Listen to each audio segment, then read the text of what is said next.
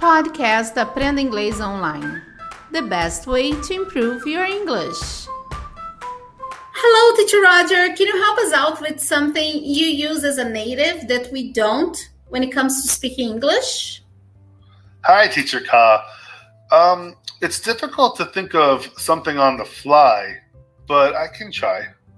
On the fly? Pessoal, vocês já ouviram essa expressão on the fly?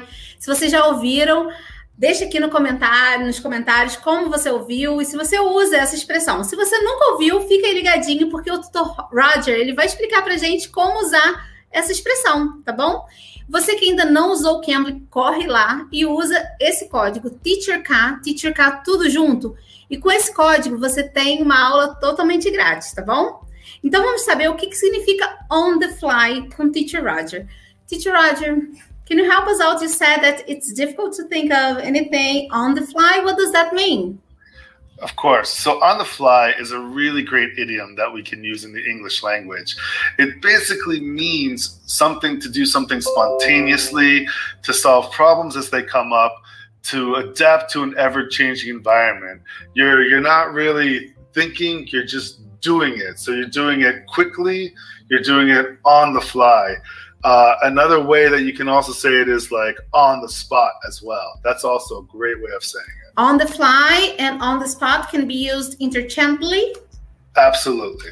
Então, gente, quando a gente usa on the fly ou on the spot, é a mesma coisa. Você pode usar qualquer um, qualquer um dos dois, tá bom? Mas só que eles significam o quê? No momento, na hora. Então, assim, ele falou que é difícil de pensar na hora, assim, né? Então, no momento, na hora, on the spot, on the fly.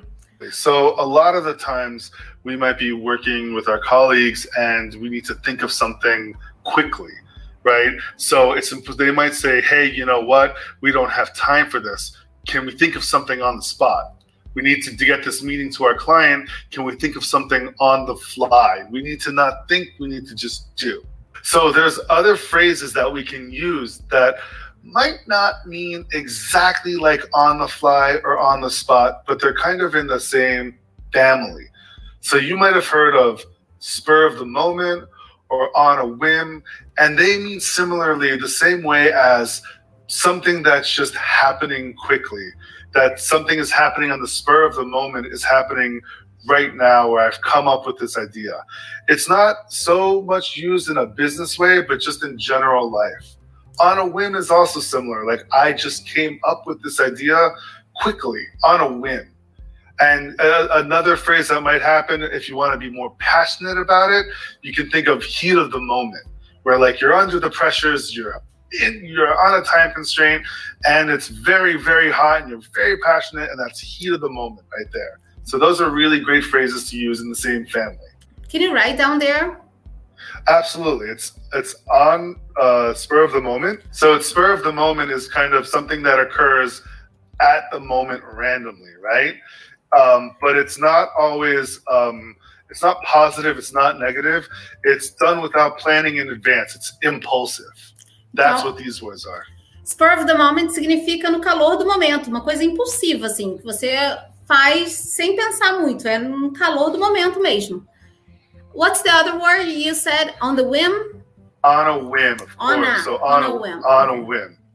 And on a whim is basically um, it's more of a reactive way. So because of these spur of the moment impulsive decisions, other sudden decisions can happen on a whim. So sometimes you can say, I don't I don't like the weather today. I just quit my job on a whim sometimes they're not interrelated, but again, it's that impulsiveness. So thanks, Teacher Roger, for helping us out with that. Of course, Teacher Ka. I always love talking to you about English idioms. Ok, guys. Pessoal, se vocês gostaram, deixe seu like. Não, se, não esqueçam de deixar seus comentários aí. Se vocês já ouviram essas expressões aí, várias expressões que o Teacher Roger trouxe aqui pra gente. Então, deixe aqui os comentários. Se você ainda não usou o Cambly, use o código TeacherK, tá bom? Eu sou a Teacher Kai, espero vocês aqui no próximo episódio. Bye, guys. Bye, Teacher Roger. Take care. Bye. bye. You can. You can be.